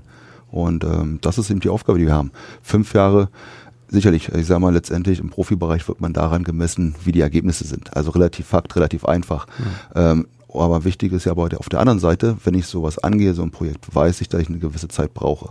Und ähm, da auch Dinge wachsen müssen, äh, was das ja, gesamte Umfeld anbetrifft, die gesamte Philosophie, dann auch, ich sage mal, die Mannschaft. Und da ist halt auch, ich sage mal, letztendlich auch ein, ein, Team entsprechend entscheidend und nicht nur eine Person, weil das fängt im Off-Eis an, es geht in der medizinischen Betreuung weiter, der Head Coach, die Philosophie entsprechend auch den Blickwinkel zu haben, nach unten die Jungs entsprechend abzuholen ähm, und auch von der Geschäftsleitung, von den Sponsoren, äh, von den Fans da zu wissen, dass da halt was wächst, mhm. was halt langfristig erfolgreich ist. Die Eisbären sind Meister geworden, sie mal, weil sie eben so ein Projekt hatten mit der Oberligamannschaft, mit jungen Spielern und haben da jahrelang von äh, partizipiert. Äh, Mannheim im Endeffekt wird jetzt auch, ich sag mal, wenn man das so sieht, auch Jahre davon, ich sag mal, äh, profitieren, dass sie halt junge Spieler haben, weil der deutsche Kader ist eben eine große Säule, wenn ich erfolgreich sein will. Und dann kann ich mir nicht nur kaufen, weil jetzt komme ich wieder zurück, wenn ich jemanden 15 Jahre ausbilde, weiß ich, wie der tickt, wie der läuft, was der macht und der hat eine ganz andere Leidenschaft für seinen Heimatverein auch alles mhm. zu geben, als jemand, den ich irgendwo, äh, ja, dann, da ist halt immer ein gewisses Restrisiko dabei, in Anführungsstrichen. Es kann funktionieren, aber wie gesagt, was investiere ich? Im Fußball sagt man dann schön, ich hole jemand, hoffe, dass es funktioniert. Wenn nicht, na gut, dann haben wir Pech gehabt. Aber dann mhm. wird halt Geld in den Sand gesetzt und bei uns nicht anders. Mhm. Und dementsprechend gucke ich lieber rein, dass ich im Vorfeld, so wie es in Skandinavien üblich ist, äh, ein gutes Scouting zu haben, ein gutes äh, Team auch wiederum oder Netzwerk, um dann zu schauen, welche Jungs kann man dann, ich sag mal, zielführend nach vorne bringen. Aber da sind die ersten, der erste Ansprechpartner, also unsere Jungs, die, der erste Ansprechpartner mhm. und nicht ein externer. Mhm. Im deutschen Eishockey kommt es mir oft so vor, als äh, würde nicht nur bis ans Ende der Saison gedacht, sondern äh, und auch nicht nur bis ans Ende des nächsten Monats, sondern immer nur von Spieltag zu Spieltag. Ähm, viele Entscheidungen sind nur darauf äh, zurückzuführen, also Trainerentlassungen, wie man mit Spielern umgeht, wo man nochmal nachverpflichtet, mhm. äh, was man da so macht. Ähm, Hast du dich schon darauf eingestellt, dann äh, von mir, meinen Kollegen, am, nach so einem Wochenende, wo man dann in Iserlohn 2-8 verliert, äh, was immer passieren kann, was sehr außergewöhnlich war in dieser Saison, also was finde ich auch einer der Tiefpunkte der äh, dieser Saison waren. Ähm, wenn man da mal zwei Spiele verliert, hoch verliert, ähm, dass man sich dann da erklären muss und äh, sich dann aber immer wieder denkt, ja, das Wochenende war aber vielleicht gar nicht so wichtig. Wichtig ist, was, in, was wir hier aufbauen, was wir entwickeln, äh, wo, wo Leute jetzt äh, Eiszeiten bekommen, ähm, die sie dann später gebrauchen können. Ähm, na, super, jetzt geht mein Handy, das ist ja auch peinlich, das ist auch noch nie passiert. Wie mache ich denn das aus? Ähm. ei, ei, ei, ei, ei. Ja, lassen wir alles drin. Lassen wir alles drin. Ähm, äh, hast du dich auf, hast du dir Gedanken gemacht, bevor du zugesagt hast bei den Ice Tigers, dass du diesen Job machst, dass du jetzt eine ganz andere Drucksituation haben wirst als als sportlicher Leiter beim EHC 80? Selbstverständlich. Also das ist jetzt keine Sache, nur einfach, weil die Anfrage jetzt kam, zu sagen, jawohl, toll, super Sportdirektor, das ist überhaupt nicht das Thema. Mhm. Sondern für mich ist wichtig, dass da ein gemeinsames Ziel, eine Möglichkeit äh, auch vorhanden ist, auch gemeinsam was zu erschaffen oder auch zu arbeiten. Mhm. Also da ist es, wie gesagt, und da waren viele Gespräche gewesen, äh, wo man halt dann gemerkt hat, wir sind auf einen Nenner. Wir wollen halt wirklich so einen Standort oder auch eine Region. Für mich ist Nürnberg auch eine Metropolregion. Als Berliner darf ich das jetzt mal sagen. Mhm. Äh, als Hauptstädter sage ich mal in dem Sinne, ähm, wenn man da groß wird in so einer äh, Stadt, dass halt Nürnberg auf jeden Fall eine der Städte ist oder auch von der ganzen Region her, die, ich sag mal, viel Möglichkeiten bietet, Potenzial hat. Ähm, da auch in der Außendarstellung, gerade was Sport, man merkt ja die Entwicklung jetzt grundsätzlich als Sportstadt Nürnberg, wo jetzt in den letzten Jahren viel passiert ist, also nicht nur im Eishockey, dass halt äh, schon auch der Wille ist, das ist ein ganz wichtiger Faktor, reden kann man wie gesagt viel, mhm. äh, sondern der, dass der Wille ist, auch was zu bewegen und auch da zu wachsen um halt dann äh, nicht, ich sag jetzt mal, im Mittelmaß zu sein, sondern halt wirklich oben mitzuspielen. Und mhm. das ist halt meine Grundintention. Ich gehe nicht irgendwo an den Start, um zu verlieren. Mhm. Ich will gewinnen. Und ähm, das ist, wird nicht immer an Ergebnissen, kann man das festmachen, mhm. weil das ist halt leider das, was jetzt zu deiner Frage zum Wochenende. Mhm. Wir haben Ergebnissport. Wochenende Sieg oder Niederlage, unentschieden, okay, aber trotzdem gibt's dann am Ende auch eine Niederlage. Einer kann gewinnen. Und dass man daran halt oftmals in der Öffentlichkeit gemessen wird, ist das eine wir können Spiele haben, da kann man noch so schlecht spielen, auf Deutsch gesagt, und man gewinnt, dann ist alles mhm. super. Mhm. Ähm, aber ich glaube, viel wichtiger ist, dass man, wenn man eine Philosophie hat, auch weiß, wie ist der Weg, wie sind die Bausteine, wie ist jeder individuell in diesem Konstrukt unterwegs. Und da wird es sicherlich auch Ergebnisse geben, wo wir gewinnen und danach weiß keiner warum. Und andersrum wird es genauso passieren können. Ähm, aber Ziel muss es sein, eine Kontinuität reinzubekommen in den täglichen Tun, dass auch die Sportler oder jeder Einzelne die Leistung, die er, ich sag mal, imstande ist abzurufen, auch abruft. Und mhm. das muss unsere Aufgabe sein, dahin zu kommen. Und wenn, wenn wir am Ende des Tages sagen können, jeder hat alles gegeben mit Leidenschaft äh, oder was den Sport ja auch auszeichnet, mhm. das so aufs Eis zu bringen, dass äh, von außen zumindest wahrgenommen wird, dass alle gekämpft haben, dass äh, keiner sich da irgendwo versteckt hat, dann haben wir, glaube ich, alles erreicht. Sind wir schon auf einem ganz guten Weg. Ob das immer funktioniert, ist eine andere Sache. Auch wieder Faktor Mensch. Es sind viele Dinge, die da reinspielen. Aber das ist, glaube ich, wichtig. Und ähm, ja, ich sage jetzt mal die Dinge, ähm, ob ich jetzt jede Woche da interviewt werde, äh, darüber muss ich sagen, habe ich mir gar keine Gedanken gemacht. Das lasse ich auf mich zukommen. Ich glaube, die ersten beiden Tage waren schon spannend genug. Ich dachte, ich muss mein Telefon wegschmeißen, mhm.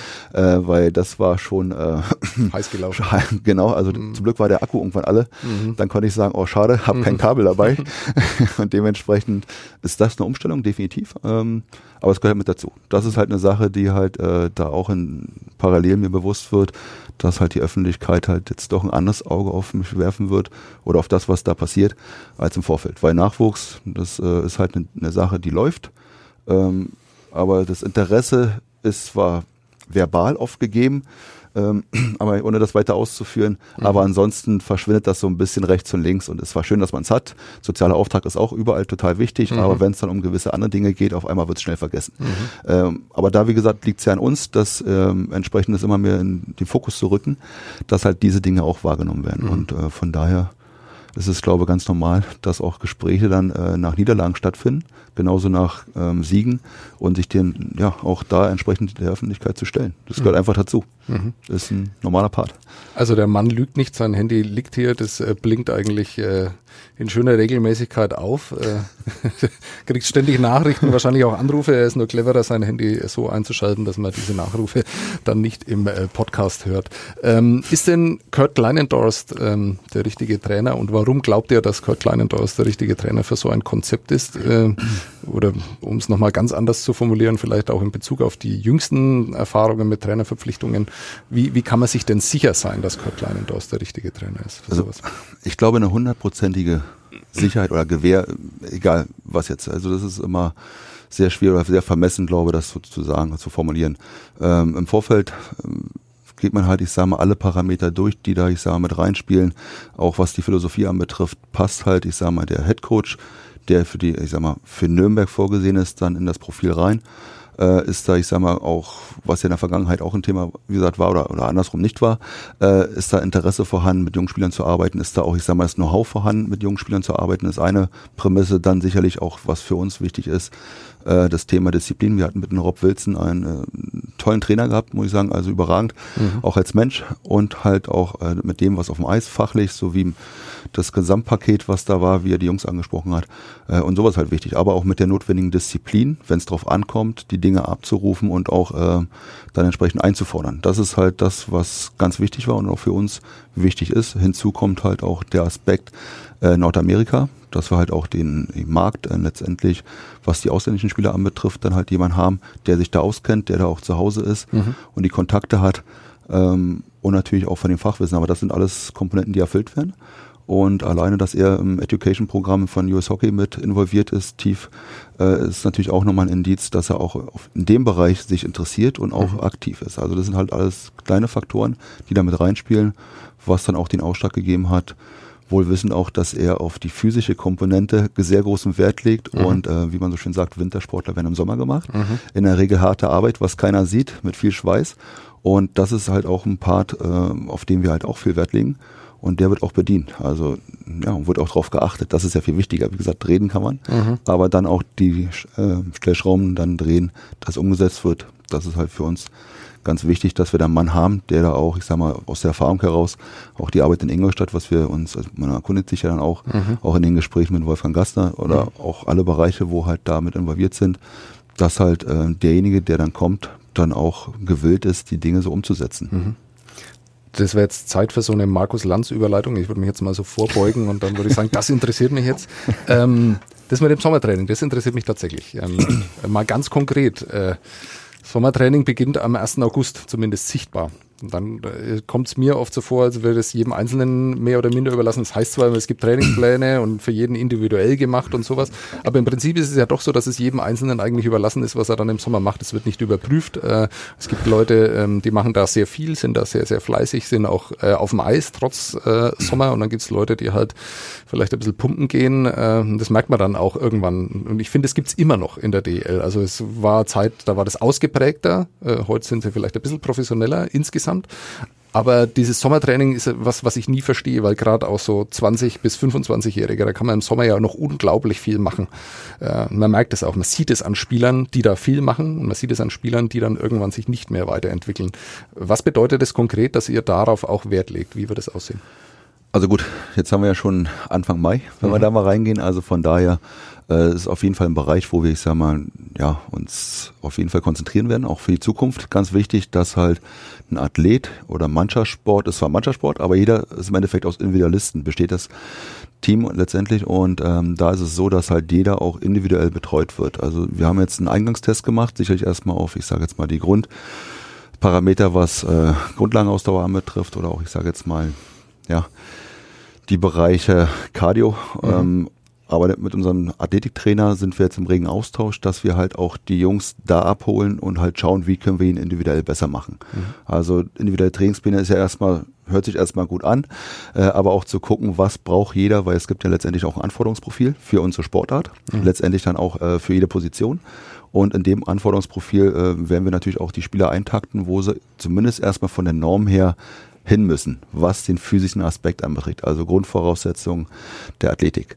Und, und da sind wir jetzt dabei, entsprechend in Austausch mit unserem Athletiktrainer, jeden da abzuholen, zu schauen, was muss getan werden, damit er entsprechend da dann auch die Normen erreicht, die notwendig sind. Mhm. Ähm, sicherlich ist es für die Jungs, die jetzt in Übersee sind, schwierig, da hin und her zu fliegen. Das ist ein Aspekt, aber selbst da werden wir sehen, dass wir, bevor jeder nach Hause fliegt in Zukunft oder auch äh, dann Nürnberg verlässt, der auf jeden Fall bei uns äh, wieder im Kader sein wird, dann hier getestet wird, seinen Trainingsplan mitbekommt und wohlwissend, ähm, die Jungs haben drüben in der Regel dann auch einen Individualcoach ähm, mhm. und sind dann auch schon auf dem Eis.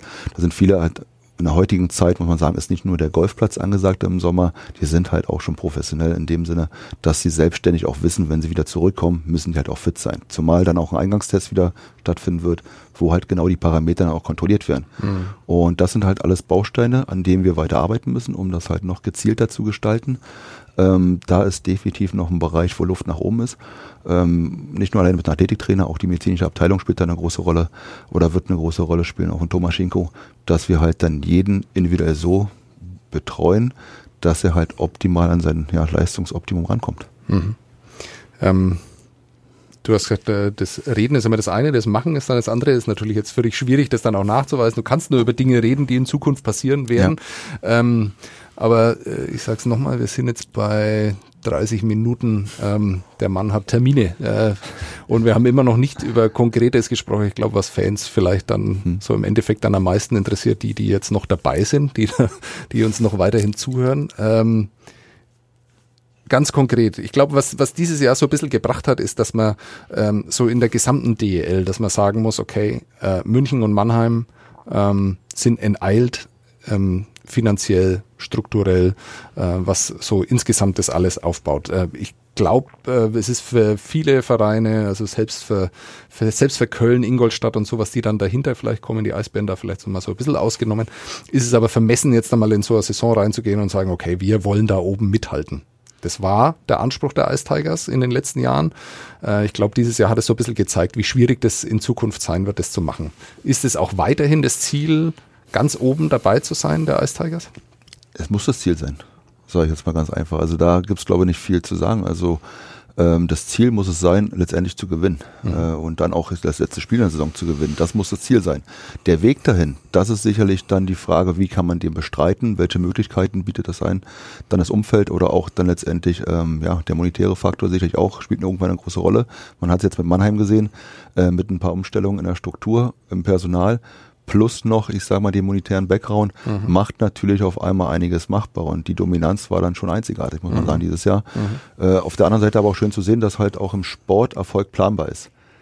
Äh, ist immer die Frage, ob das Geld so entscheidend dabei sein muss. Aber ich glaube, mit einer klaren Struktur, mit einer klaren Aufgabenverteilung ähm, ist auch einiges möglich. Also und da sehe ich uns und auch in meinem Fußball gibt es auch genug Beispiele, dass da halt auch, ich sag mal, die, die dann vielleicht, ich sag mal, erstmal gar nicht so auf dem Fokus sind, dann auch erfolgreich sein können.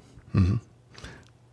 Was mir auffallen ist in diesen Playoffs, also äh, das war keine Überraschung, also dass Mannheim deutscher Meister wird. Ähm, das hat überrascht, glaube ich, niemanden. Für viele, die haben sogar gesagt, es wäre eine Enttäuschung, wenn sie nicht äh, deutscher Meister werden würden mit diesen Möglichkeiten, die sie haben. Ähm, aber so richtig bewusst geworden, wie weit Mannheim da enteilt ist, ist mir dann eigentlich erst, ähm, also wenn man sich den Kader mal so ansieht und dann sieht man, dass ein Phil Hungerecker da kein Stammspieler ist. Also der muss darauf hoffen, dass äh, Spieler gesperrt sind, dass Spieler angeschlagen sind, dass Spieler verletzt sind. Ähm, ist es gut fürs deutsche Eishockey, wenn äh, diese Mannheim und München so große Kader haben, dass da so viele deutsche Spieler auch gebunden werden mit viel Geld, muss man ja auch sagen. Die verdienen alle gutes Geld, vollkommen verdient, aber es ist eben wesentlich mehr als andere Clubs in der DEL zahlen können, dass dann Spieler wie Phil Hungerecker eben nicht in Nürnberg spielen, nicht in Iserlohn, nicht in Schwenningen, nicht dort, wo sie Leistungsträger wären, wo sie äh, Verantwortung übernehmen könnten, viel mehr äh, Powerplay spielen könnten. Kann das, kann das gut sein fürs deutsche Eishockey? Na gut, ich glaube, man muss ja mal den gesamten Werdegang dabei betrachten. Ich sage mal, Phil Hungeriger hat in Mannheim die Chance bekommen, hat sie genutzt und mhm. hat sich da auch, ich sage mal, zu dem Spieler entwickelt, der er jetzt ist. Und ich meine, das ist ja auch die Möglichkeit, die ja andere Standorte haben. Also jemanden, einen jungen Spieler zu holen, den halt weiter zu fördern und da auch die, ja, die Chancen zu geben, da, ich sag mal, sein, seine Entwicklung, ja, weiterzukommen. Das ist ja entscheidend. Ich meine, jemand zu holen, um in die vierte Reihe zu stellen, dass er einen Schläger festhält, ist zwar auch schön für einen jungen Spieler, mhm. dass er dann sagen kann, ich bin in der DEL, aber das hat nichts mit Entwicklung zu tun. Ich glaube, das hat ja jeder Standort. Und Leubel ist ja das beste Beispiel. Mhm. Sicherlich weiß man, dass die Jungs irgendwo ein gewisses Talent hat, aber dann das Talent auch so zu fördern, das ist halt die andere Seite. Also sprich, die Jungs einzubauen in die Philosophie, in das Gesamtkonstrukt, auch was die Mannschaft anbetrifft, dann kommt auch das bei raus. Mhm. Weil vor zwei Jahren hätte auch noch keiner von über einen Phil Hungereger so jetzt gesprochen, in dem Sinne. Mhm. Das ist natürlich die Kadergröße. Äh, auf der anderen Seite natürlich, ich sage für so einen Standort immer tägliches, ich sage jetzt mal ein Reiz setzt oder auch die Leistungsgrenzen nach oben schraubt, weil halt jeder will spielen. Das ist natürlich auch nochmal ein Aspekt, dass sich halt keiner da irgendwo sicher sein darf. Ähm, aber letztendlich ist die Frage, brauche ich dazu immer so einen riesen Kader? Kann ich das nicht? Ich sage, wenn man mit den richtigen Spielern ähm, am Standort kann man das auch hinkommen, weil richtiger Spieler meine ich damit, was Einstellungen anbetrifft. Mhm. Wenn jemand Profi ist und was leisten will und entsprechend auch im Zusammenhang dann letztendlich auch mit dem Headcoach, der dann auch, ich sage mal, da derjenige ist, der das jeden Tag wieder einfordern muss, letztendlich, also im positiven Sinne, weil unser Sport soll auch Spaß machen. Also das ist wie in jedem Bereich. Ohne Spaß wird schwer. Äh, aber dann auch zu fördern, zu fordern, das ist halt, glaube ich, die Kunst bei dem Ganzen. Und dementsprechend, ja. Aber trotzdem bedeutet es ja, dass ein Standort wie Nürnberg muss einen Hungerecker selber entwickeln, weil er sich den einfach nicht mehr leisten kann. Ich glaube, jetzt brauchen wir über einen Hungerecker aktuell nicht reden, mhm. was äh, das Monetäre anbetrifft. Und genau das ist ja der Punkt. Auch vor zwei Jahren wäre er wahrscheinlich noch interessant gewesen, hätte man sich ihn auch leisten können. Mhm. Aber man hätte halt auch investieren müssen in ihn. Mhm. Als Mensch, als Sportler, um ihn da hinzubringen. Und das geht halt nur mit Vertrauen, mit Eiszeit, weil ich es eingangs sagte, mit dem Yassin oder mit dem Leo, dass die Jungs halt dann hier spielen. Mhm. Und halt, dass man nicht nach einem Spieltag schon sagt, oh Gott, was ist denn das für einer? Mhm. Äh, sondern halt da er die Geduld hat und die Zeit mit sich bringt, den nach vorne zu, also zu unterstützen, von allen Seiten. Das heißt also, ihr müsst äh, weiterhin darauf setzen, dass ihr den 18 Jahre alten äh, Phil Hungerecker, wenn ihr den nicht eh schon beim EHC 80 habt, äh, ähm, dass ihr den hierher bringt nach Nürnberg ähm, zu einem Zeitpunkt, wo er den noch leisten, wo, wo, wo er bezahlbar ist, wo er dann aufgrund einer Perspektive irgendwo hingeht, aufgrund von Eiszeiten, die er möglicherweise hat. Das muss euer Ziel sein. Also ich glaube, beides ist wichtig. Also nicht jetzt nur, dass wir schauen jetzt, ähm, was ist mit Phil Hungeregger, der jetzt schon so weit ist. Mhm. Also das, selbst den müssen wir im Fokus haben und weiter irgendwo schauen, mhm. ob man den vielleicht, ich sag mal, nur ein Beispiel ist der Name. Es gibt genügend andere Spieler. Ist nur ein Beispiel. Ja. Ähm, es gibt genügend andere Spieler mhm. jetzt, um da keinen irgendwo zu vergessen, mhm. äh, die auch schon sehr gut unterwegs sind. Also deutsche Spieler, die da muss man natürlich äh, mit berücksichtigen.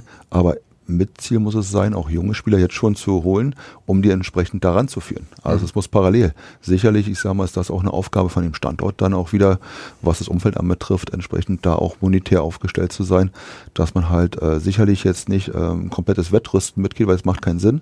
Alles unter vernünftigen Aspekten, äh, kaufmännisch und wirtschaftlich betrachtet. Ähm, aber man muss halt auch über so eine Spieler nachdenken. Mhm. Ähm in der Pressemitteilung stand, dass ihr bereits Spieler verpflichtet habt. Ich glaube, das war so ein bisschen, ähm, um die Fans zu beruhigen, die so ein bisschen Angst hatten, was passiert denn da eigentlich bei den Ice Tigers, weil es relativ lang gedauert hat, bis äh, Trainer bekannt war, bis Sportdirektor bekannt war, bis äh, das eben alles herausgegeben wurde, ähm, war dann so ein bisschen, glaube ich, Johannes Kraut irgendwie für die, für die, äh, für die Fans, dass sie dann sehen, da, da passiert noch was.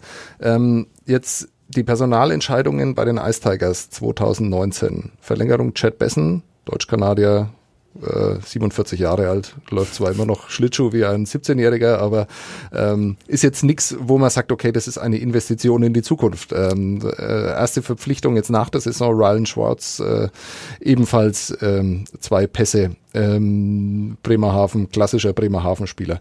Ähm, klingt jetzt bisher noch nicht so ganz nach den neuen Ice Tigers. Ja gut, wichtig ist ja dabei, in der Außen, ich sag mal, was wahrgenommen wird, was dann passiert, ist immer richtig. Es ist auch gut, dass darauf geachtet wird. Mhm. Äh, glaube aber wichtig ist in dem Gesamtkonstrukt äh, auch eine Mannschaft zu haben, die letztendlich auch spielfähig ist. Das ist ja, glaube ich, das ist auch das Erste. Sicherlich können wir jetzt sagen, wir nehmen jetzt nur noch 18-Jährige, aber das wird, glaube ich, nur zwei Tage in der Liga geduldet. Mhm. So, also so ehrlich und so fair müssen wir ja auch sein. Mhm. Also wird schon geschaut, dass eine Mannschaft auf dem Eis sein wird, die letztendlich auch im Ligenalltag dann äh, bestehen kann. Mhm. Und ähm, wir haben, kann ich so sagen, auch hinter den Kulissen Gespräche und auch schon Verpflichtungen, die aber alles zu seiner Zeit, weil ich bin immer der Meinung, lieber mal einen Schritt zurück, dann wieder mal zwei nach vorne, das besonnen, ich sag mal, zu gestalten, weil immer irgendwo jeden Tag was raushauen, damit irgendjemand glücklich ist, äh, damit jetzt wieder irgendwo News, also die Neugierde des Menschen ist zwar toll, mhm. aber das immer dann, ich sag jetzt mal, äh, unbesonnen kundzutun, tut aber dabei nicht gut. Mhm. Lieber ruhig sein, arbeiten und dann entsprechend alles zu seiner Zeit auch bekannt geben und die Situation, die wir ja haben, oder hatten, ist ja letztendlich, ich sage mal, spricht ja für sich, äh, dass man halt sich lange reiflich Gedanken gemacht hat, äh, wie es weitergeht und dementsprechend werden auch die nächsten Schritte dann genauso besonnen sein, mhm. um dann nach vorne zu gehen. Und da wird es dann auch die Bekanntmachung geben, die auch dann deutsche Spieler anbetrifft, mhm. auch vom Alter her mhm. letztendlich dann, was eine Investition in die Zukunft anbetrifft. Also mhm. darstellt. Hm. Ähm, äh, wenn du, wenn du diese Whiteboard hast, wo du dein, dein Kader skizziert hast oder die Excel-Tabelle oder wo auch immer du das äh, aufgeschrieben hast, du wirst ja sowas haben, wo du dann sagst, okay, äh, wir haben äh, im Sturm drei rechtsschießende Außen, vier linksschießende Außen, äh, fünf potenzielle Mittelstürmer, so und so viele Verteidiger und sowas. Wie viele Stellen sind denn da noch unbesetzt? Wir haben jetzt noch vier Stellen, die unbesetzt sind. Mhm. Letztendlich ein ausländischer Stürmer, mhm. der offen ist, ein junger deutscher Stürmer ebenfalls, U23-Spieler. Mhm. In der Verteidigung haben wir noch zwei offene Positionen. Ähm, können zwei Ausländer sein. Ziel oder Wunsch wäre es, äh, ein Ausländer mhm. und ein Deutscher, junger Deutscher. Das sind so jetzt die Positionen, die rein auf dem Papier offen sind. Mhm. Das heißt, man würde dann mit äh, einer offenen Ausländerlizenz, die man tatsächlich auch einsetzen kann, dann ja. in die Saison gehen. Das ist das, das Wunschszenario im Moment. Genau. Ja. Okay. Und da ist im Endeffekt jetzt noch nachzufügen, gerade was Ausländerposition anbetrifft. Es ist ja bekannterweise in den letzten Jahren immer so, dass oftmals noch viele hoffen, vielleicht den Sprung in die NHL zu schaffen mhm. oder halt dann noch so lange als möglich warten. Also sprich August, September. Äh, also wir haben da, was das anbetrifft, aktuell keine Hast, mhm. irgendwo nur der Präsentationswillen äh, jemand zu verpflichten. Also das ist ganz entspannt, kann man das angehen. Mhm. Und da hat auch äh, Kurt Kleindost ja, sehr gute Kontakte und auch mhm. ist gut vernetzt, da entsprechend sich umzuhören.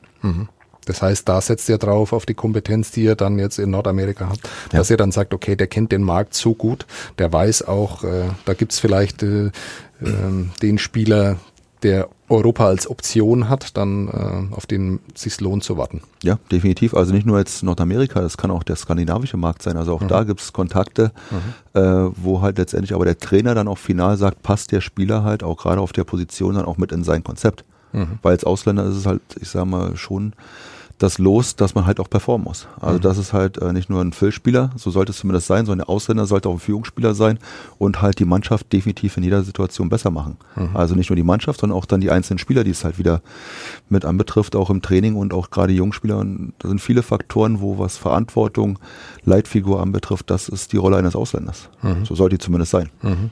Und da hatten wir ja noch zwei vielleicht sogar drei im Kader, äh, mit denen man dieses Jahr nicht zufrieden sein konnte, aber wo man vielleicht darauf hofft, äh, dass es dann nächstes Jahr besser läuft. Also sprich, äh, Brandon Buck ist, glaube ich, äh, hat sehr gut angefangen, war dann verletzt, äh, ähm, hat zum Schluss also für sein Talent äh, einfach nicht mehr das geleistet, rein an den Punkten jetzt zu sehen, ähm, was man sich sicherlich von ihm erwartet hat. Dann kommt Will Acton, der über Jahre einer der Topscorer war, vielleicht äh, die größte Enttäuschung bei den Ice Tigers dieses Jahr, um, wenn man es an einem Spieler festmachen kann.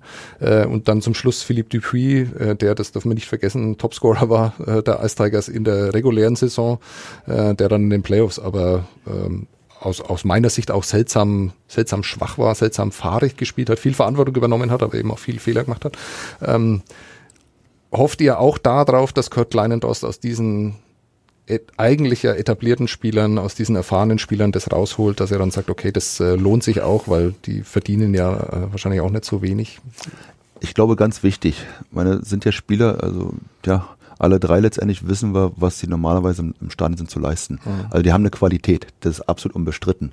Das haben sie gezeigt, das haben sie in der Vergangenheit auch über Jahre bestätigt. Und ich glaube, viel wichtiger ist unsere Aufgabe, und da spielt der Head Coach eine große Rolle, äh, zu hinterfragen, warum konnten sie Leistung nicht abrufen, das ist das eine. Und halt, was ist zu tun, damit halt jeder Einzelne anders, äh, ja, an sein Leistungsoptimum wieder rankommt und dann auch für die Mannschaft, ich sage mal, auch wertvoll ist. Das ist unsere Aufgabe im Background, zu schauen, wie können wir den Menschen abholen, damit er halt entsprechend, ähm, ja, man hast es gut gesagt, der Philipp hat versucht, Verantwortung zu übernehmen. Mhm. Ähm, aus welchen Gründen auch immer hat es dann vielleicht nicht ganz so funktioniert, aber um da die Last vielleicht und den Rucksack wegzunehmen, mhm. dass er sich auf das Spiel, auf das, was ihm ja auch Spaß macht oder auch allen letztendlich, äh, da auch, ich meine, kein Spieler geht aufs Eis, um zu verlieren, sondern alle wollen gewinnen, äh, aber dann die Leistung auch abzurufen. Und ja, in Villa Acton letztendlich äh, haben wir die letzten Jahre gesehen, was er leisten kann. Leider letztes Jahr sehr selten. Und ich glaube, da ist eher unsere Aufgabe, ihn dann auch da abzuholen, dass er wieder da anknüpfen kann, wo er schon mal war. Mhm. Und das sind halt die Parameter, äh, wo wir ansetzen müssen mhm. als Team. Also auch nur nicht nur der Head Coach, sondern sind wir alle gefragt, ihnen da hier ein Umfeld zu bieten, allen Jungs, die hier in Nürnberg sind, dass er auch auf dem Eis dann letztendlich viel Freude machen den Fans. Abschließende Frage, ist es jetzt äh, unangenehm, dass es noch so lang dauert, bis es dann tatsächlich wieder losgeht oder gibt es so viel zu tun, dass euch nicht langweilig wird den Sommer über? Nein, definitiv nicht. Also ich glaube ganz gut, dass jetzt noch ein bisschen Zeit ist, weil der Zeitpunkt ja grundsätzlich ja eh schon sehr spät ist. Also mhm. was viele Dinge anbetrifft, auch Verpflichtungen, die Fragen, äh, deshalb ja auch berechtigt, dass viele Dinge lange dauern. Normalerweise ist sowas ja schon ein Jahr vorher oder noch länger, mhm. dass halt äh, schon, ich sag mal, mit Ausblick das Ganze angegangen wird, äh, wo letztendlich, wenn die Saison losgeht, schon die nächste Saison eigentlich schon durchgeplant ist, schon im Detail, wo auch was Kaderplanung, aber auch was Jahresplanung und auch ähm, ja, mit Jungspielern Karriereplanung sind viele Sachen, die da reinspielen, die normalerweise schon feststehen, wo dann nur noch in Stellschrauben gedreht wird. Und da sind wir jetzt halt dabei, gemeinsam das aufzuarbeiten, um das halt für die Zukunft so auf den Weg zu bringen, dass halt, ja, ich sage jetzt mal, Schritt für Schritt dann auch die Saison kommen kann. Mhm. Und dazu gehört jetzt auch noch, ich sag mal, das Sommercamp, was wir durchführen im Juli, mhm. um die Jungs schon mal ranzuholen, was die deutschen Spieler anbetrifft. Dann halt auch die Saisonvorbereitung so weit zu planen, dass der Spielplan final steht, mhm. was die Vorbereitung anbetrifft. Und dann halt, ich sag mal, das erste Saisonspiel dann anzugehen. Es wird also in Nürnberg ein Sommercamp geben? Äh, in Nürnberg leider nicht. Das wäre halt das Thema, wenn wir irgendwann mal ganz Jahres Eis haben, mhm. was auch, ich glaube, ganz wichtig wäre für den Standort, also was Thema Eishalle mhm. und Umfeld. Also Füssen. Das wird wieder in Füssen stattfinden, mhm. richtig. Und da werden wir definitiv eine Woche dann aktiv, ich sag mal, mit den Nürnberger Jungs, mhm. dann sicherlich auch den einen oder anderen Jungspieler, der halt schon mal gesichtet wird auf die Zukunft, plus halt auch Kooperationspartner, äh, den wir dann auch haben, werden bis dahin auch äh, letztendlich ja, mit Spielern schon mal aktiv ins Geschehen einsteigen. Mhm. Quasi ein Prospect Camp der Ice Tigers. Ja. Und vor allen Dingen auch so schon mal die Jungs, die ja auch neugierig waren, was passiert, wo geht die Reise hin, mhm. da auch eine Möglichkeit zu geben, da ist einmal unsere Philosophie auch darzustellen. Mhm. Jeden abzuholen mhm. und auch den Mensch da im Mittelpunkt dann auch deutlich zu machen, mhm. äh, dass er eine wichtige Rolle spielt in dem Ganzen. Mhm. Alles klar.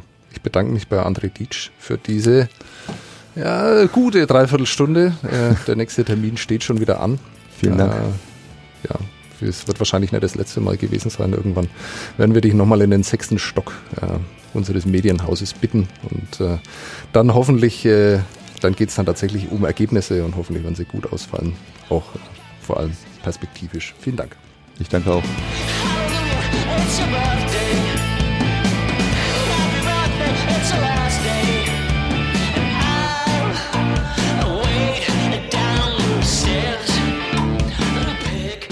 Mehr bei uns im Netz auf nordbayern.de.